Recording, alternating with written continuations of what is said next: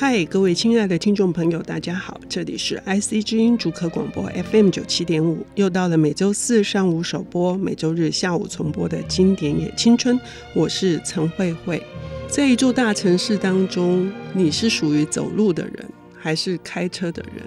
当你到达每一个你向往的，不管是旅行，或者是你即将生活的一座大城的时候，你渴望的是怎样子的景象？为什么有一些城市会让你觉得雀跃？它充满了一些混乱，可是它同时又展现了强力的生命感。那为什么又有一些城市它会没落？呃，甚至已经不存在。现在的世界地图上，一座城市是如何的展现它的各项的魅力在你眼前呢？我们今天邀请到的领读人是福光书店的店主人陈政菁小姐，她同时也是非常有特色，同时呢也哇，你的角色太多元哈，你也教书，然后呃也当过编辑。现在呢，又策展非常多的阅读的讲座，我们要谢谢你，郑晶。谢谢，谢谢大家。Hello，我是郑晶。嗯，今天带来的这个书哈，我自己得到非常多的收获。它没有那么的容易读，可是如果愿意慢慢花时间，完全去呼应我所有走过的大城，哎。比如说我去芝加哥的时候，我曾经被那废墟般，可是他以前是中产阶级待的，却所有的窗户都打破，然后路上那简直是犹如进入一个鬼城。那这本书，请政菁来告诉我们，因为它非常重要，所以我们要清晰的念出它的书名哈，还有这个作者也非常的特别。好，我今天要推荐大家读的书就是真雅各写的《伟大城市的诞生与衰亡》。嗯。那它有个副标题，就是美国都市街道生活的启发，这是中文的翻译方法。嗯嗯，其实它的英文的原文其实就是一个美国大城市的生与死。嗯嗯，他尤其是这个作者，他本身好像不是学者哈，不是。呃，但是这本书在美国的国家图书馆曾经在一九九六年票选。从他们的六百七十万册的藏书里面选出一百六十七本哈世纪图书哈，他被选上哎，超厉害的，是不是一个很很好像是一个地位崇高的什么学院级的人，他可以写出关于一座城市。对，我觉得其实我我知道他的背景的时候，我自己也很惊讶，因为我也本来以为他应该是学院里的学者，嗯，对，然后。我查了他的资料之后，因为我觉得我们早期对他就是一个名号的响亮，哦，都知道郑雅各，嗯，关于他的各种论述，或者他后来影响的各种的对于城市的看法的那个意义重大，嗯，我就想他一定是一个城乡所的人，城乡所的老师之类下注有级的啊，这样就竟然不是，他其实就是一个一般的女性，嗯，然后他甚至大学都没有毕业，他在大学里修了一些通识的课程，嗯，但是没有拿到学位。他的唯一的身份可能就是当时他在写这本书，一九六一年的时候，就是纽约市的市民。嗯，然后但是他是建筑论坛的一个副主编嘛，对，而且这本书是受邀哈佛大学，所以可见他是有料的人，哈佛大学才会找他，然后是这本书的原型。对，我觉得这跟他当时，呃，我觉得就是在那个美国的那个都市更新计划的时候，他扮演了一个很重要的一个角色，嗯，就是去促成了一些市民的联合的反对，嗯，就是共同集合起来去。参与到我们自己的城市的规划，嗯，就说这个案件，我们你们这样的一个蓝图画在那边，对我们来讲是有影响的。你的这个高速公路那个大马路要开到我的这个生活的社区里，我本来每天这样直接走到这边转个弯，我就可以抵达哪里？嗯，我就可以呃去杂货店买个东西。就你这样开过来以后，我再也没有办法见到我那一端的邻居了。可能我们就变成两边，或者我们甚至被被迫要迁徙。也就是说，是一个非常单纯的生活其中的使用者。他从他的角度来看他自己的家乡，就是他所在的地方应该要怎么发展。他觉得他有责任出来挺身而出去争取，所以他不是写给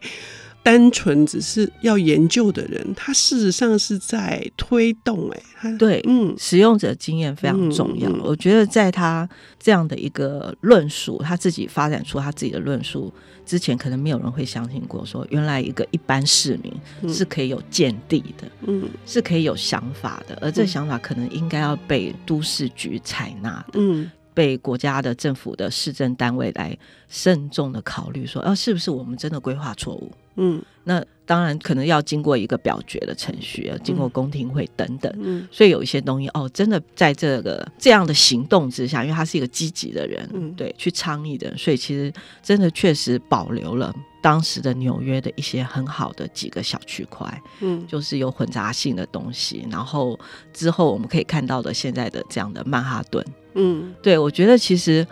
这里面其实是我意识到它之所以那么重要，是因为我自己读过一九六零年代那个时候的纽约的文化艺术的发展的时候，我才想到啊，原来这些东西之所以能够继续的保存下来，以及让这个传统持续，有人努力过。也就是说，这本书是一九六一年出版，哈。然后我们现在所看到的、享受到的纽约的这个多彩多姿，是有人这么努力的去产生行动，去把它保留下来。虽然说后来还是有很多后续的学者，嗯、像是有拿过他的奖学金什么之类的那种。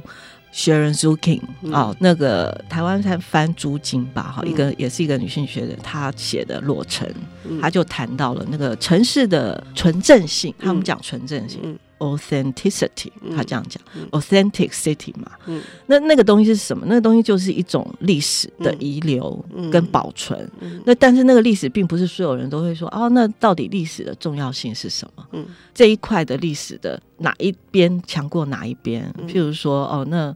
因为历史是堆叠的，有新的建筑会去取代旧的建筑，因为一定会有一些老的建筑会死亡，譬如说哦不堪使用，然后可能就要重建，但是会有一些一定还可以留下来的，譬如说在国外很多大城市一百年建筑是很多的，嗯，这在台湾可能就哦五十年好老了，哦是不是要重建要拆毁？我觉得这些不同的国家对于。自己城市的保存的那个历史的感受啊，我觉得是真的是比较出来的。所以我觉得我们看到其他国家的范例，就一样有一个历史的累积的城市。那相对于我觉得我们现在住在台北的人，我们就会去重新思考，我们现在的东西是要完全摧毁，还是要其实要保留？嗯。在珍雅各，他作为一个纽约市民来看纽约的所有的都市，包括更新，这都是都更都是很敏感的问题嘛。铲除觉得可能是有什么都市之流的这个贫民窟哈，类似像这样子。但是这本书，我觉得甚至从最后读都很棒。是最后他问了一个问题，他提醒不是他提醒说，到底城市是有哪些问题？所以就跟郑经说的，每个城市所有可能每一段时间发生的问题不同，所以解决不可能只有那么。是单纯的、简单化的，对，铲除就可以处理掉的。嗯，就是首先你要你要一个推土机式的清除。就是一个摧毁，嗯，对，那但是那是一个最简单的方式，嗯，我、嗯、就把这边移平，然后我们再重盖，然后盖一条大路，嗯、反正就是，呃，只要我有预算，我好像什么事都做到。但你忽略了里面，就是常常我觉得公权力或者说国家的机制单位啊，嗯，这个机构里面，嗯、他们想到的都是有效性，嗯，但是这雅克提出来说，有效不是最重要的那个因素，嗯、也就是它不是那个真正让一个城市。更好的一个因素，嗯，其实他一直回到一个东西，就是人，嗯，人才是这个城市的主体。嗯，那后来很多的不同的学者都一直反复在支撑他这个观点，就是说，其实所有人，而且那个人是所有人哦，嗯，都有权利享用这个城市，都有使用这个城市的公平的权利，所以。不是只有上层阶级的人，不是只有中产阶级的人，你的话，你如何使用才是一个我们要关注的。其实是不同层级、不同的呃，应该是说在经济能力上、我们的所得能力上都不同阶层的人，我们都有公平的权利在共享这个城市，而这个城市才有可能达到一个完美的平衡。嗯，这本书非常的厚哦，重点很多。那还有哪些也是值得我们在看我们自己身处的这个城市？台北、台中、高雄、台南，也可能碰到的问题。也许我们也可以来聊聊台北的事情。我们休息一下，等一下回来。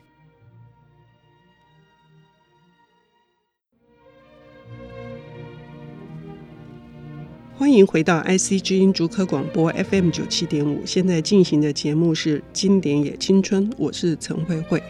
今天我们邀请到的领读人是福光书店的店主人，是对艺术、对电影、音乐各方面都非常，我觉得不是只有。兴趣还有一些独到的见解，因此他来谈这本书哈，就是讲一座伟大城市的诞生与衰亡，从美国的街道来看呢，街道生活来看，我觉得是对我来说是一大福音，相信对各位听众朋友也是啊，因为我们可以从一九六零年代的纽约。他们怎么看待他们的城市的问题？他们后来的发展，然后呃，我们这边呢又有一些什么可以思考的点？因为真雅各这位作者不断地抛出的是我们要怎样思考这个问题，我们怎样看待这个问题。而正经提到了生活在其中的人，每一个人，所有人才是真正的要角，而不是那些掌有预算的官员。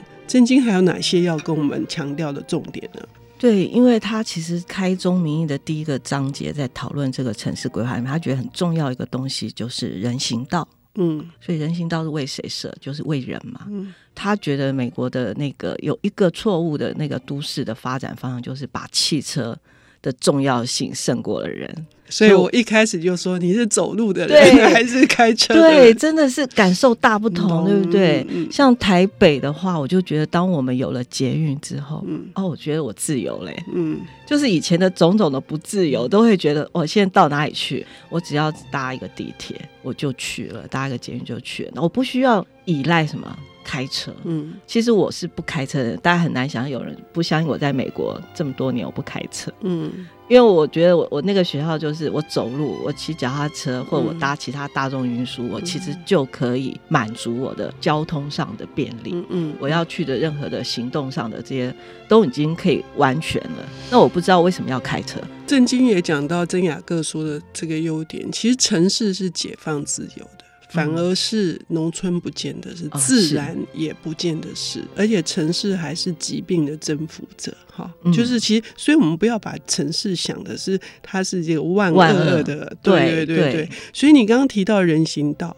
真的很重要哎，可以让人散步，这是没有错，而且是安全的。嗯、对，嗯、就是我如何在都是陌生人的地方、嗯、空间、公共空间感觉安全，嗯、而且是彼此是彼此的协助。哎，嗯，他就一直强调这件事情，就是说，如果你是在一个很隐秘的，或是一个很慢、很长的一个大道上面，嗯、漫无边际，看不到，嗯、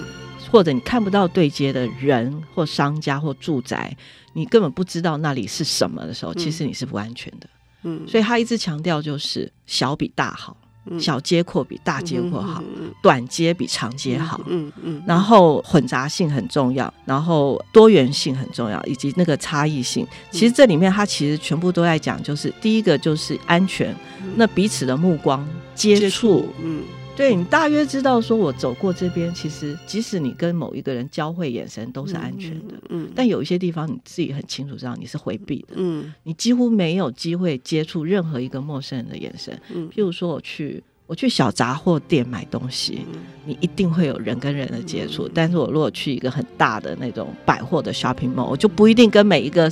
那个专柜的人要打招呼。哎，嗯，对，这个东西其实就是一个差异性了。就是就是说，为什么我们要维护的是这种其实比较。小量满足，你看起来它的效益比较低，你看起来它的盈利的利润比较低，没有一个整个大百货公司的那个营业额嘛。嗯，但是你我们需要那么多累积小小商家都在同一条街上，嗯，嗯，因为他认为街道才是城市的主角。嗯，那街道的第一个首要就是人行道，就是走路的地方。嗯，街区啊，他他讲到另外概念很重要，就是 neighborhood，嗯，邻里，嗯，呃，怎么样划定一个邻里？从哪里划到哪里算是哪一零哪一里？其实我们现在台北人没有去在意啦，嗯、对不对？啊、嗯嗯呃，你是哪一区？其实只有买房子 卖房子之后，你会感觉到哦，那个价格的差异。但是我们其实是自然衔接的。嗯，我并不觉得我现在走到哪一区了啊，然后我我我从哪一区又走到一开到哪一区。其实我们现在在台北比较是用捷运站的站名在算，嗯，就是这种住商混合，事实上也有它很大的特殊性的哈。我们常觉得乱，我们常常会嫌弃它哈。但是事实上，如果你想象说，你举目望过去，就是那些连锁型的、大型的这些超商卖的东西千篇一律。如果你想象只有这样子的话，你觉得这座城市会好玩吗？非常的无聊。他一直在讲很多的美国城市的死掉，嗯、像底特律。嗯、他在其他的另外一本《城市经济学》里面，他其实也谈到，就是一个城市的死亡，我们看得很清楚，底特律真的死了，死在我们眼前，嗯、就是鬼城了，没有人口，嗯，没有产业，嗯。我觉得这件事情很可怕，就是当我们想要把某一类的东西集中，嗯，因为方便管理，嗯，某一类的东西是看起来是比较混乱的，我们把它剔除，嗯，全部移走，哦，这边变成都是什么区，那边都是什么区，这边全部是汽车工业，那边全部是呃石油产业，或者那边是住宅区。好，我们全部都划定好了，那全部住宅有钱人都去住到那个比佛利山庄等等，嗯，但是。没有接触，人跟人之间关系会越来越疏离，嗯、而且我觉得那就是一个荒原，嗯，那个城市就是变成荒原了。嗯、那没有一个生机，我们讲的有机性、嗯、（organic） 这个东西，这些东西到我们现在这个时代人，我们都一直在感受到那个需求，对不对？嗯、在他那个时候，他就已经意识到说，其实这件事情需要维护下来。嗯，就是如果有一个街区，有一个 neighborhood 是混杂性很够的。那会产生什么样的状态？就是会有不同的使用性质，会有不同的人口在不同的时间进入到同一个公共空间。我觉得他一直强调就是共同使用，嗯，但是是不同性质的使用，是不同的人口的使用，嗯，然后。嗯让这个空间最有效益的二十四小时的产生意义，嗯嗯，而不是就是像我前阵子刚好去东京出差哈，哦、全部都是大的 block 大的 block，嗯嗯，所以你一到晚上，你根本就不知道说原来地下室里面很多的还有便利超商，那不见得是一件很好事，而且这些全部都是新开发的地区，嗯，我觉得那个社会住宅啊。嗯或者是一个造证的形式是非常可怕的，嗯。嗯、就是你认为说我只要把这边房子盖好，建设都有了，硬体都有了，你认为人就会去了吗？我们看到很多失败的，对，失败的造镇，然后最后是没有人迁入，没有产业迁入，那你可能最初是把某一些东西你认为是贫困的，嗯、是糟糕的，然后没有没有生产性的，你把它移除了，嗯，然后要把另外一些东西移进来，但是。城市没有办法这样勉强，嗯，城市必然是自然产生。我觉得曾雅各他提到很重要，就是它是自然发生的，嗯，也就是说，这些人是自然的进驻。譬如说，呃，我们如果要规划一个街廓的景观。那一定是有一些建筑是老的，有一些是新的，嗯、才自然嘛。嗯嗯、它不可能是同一批同一个年代建造，那就是呃，可能那就是一个都市规划出来的东西了。所以城市也就是自然生态的一部分，所以生态也就是刚刚你说的新旧的混杂，是它有年轻的，有年纪大的人，对，然后这呈现出来，我们我们真的不应该妄自菲薄。是，我觉得台北好幸福。我我越来越觉得，我我我出国的那个年代，我一直向往西方的国家跟西方文化，然后他们的大城市，他们的艺术。后来我再回来这么多年，哦，我自己慢慢慢慢越来越觉得，作为台北人好骄傲。嗯，我们做到了西方人很多大城市做不到的东西，在台北竟然能够维持，而且还非常。我觉得生生机勃勃，哎，就以我自己的那个赤峰街区来说，嗯、我就会看到新旧混杂的一个非常浑然天成的东西。嗯，嗯，嗯，我第一次去伦敦的时候，我也有这种感觉。就是说，那种你可以看到庞克的那些世代，你同时也看到很老的那些小酒馆，啊，对，完全不会冲突。在这本书，曾雅各也定义的重新定义了很多我们的误解，比如说贫民窟也许就是所谓的稳定的低租金的地区，而不是是不是这样子？所以呢，我们时间的关系，我们其实应该这本书可以开三堂课。有机会的话，哈，正经我们再来合作，多聊一下这本书。但非常的感谢你，今天时间的关系，我们只能邀请各位听众朋友，真的非常非常的推荐这本书，你一定会重新来认识我们所住的地方。谢谢正经，谢谢慧慧，谢谢大家。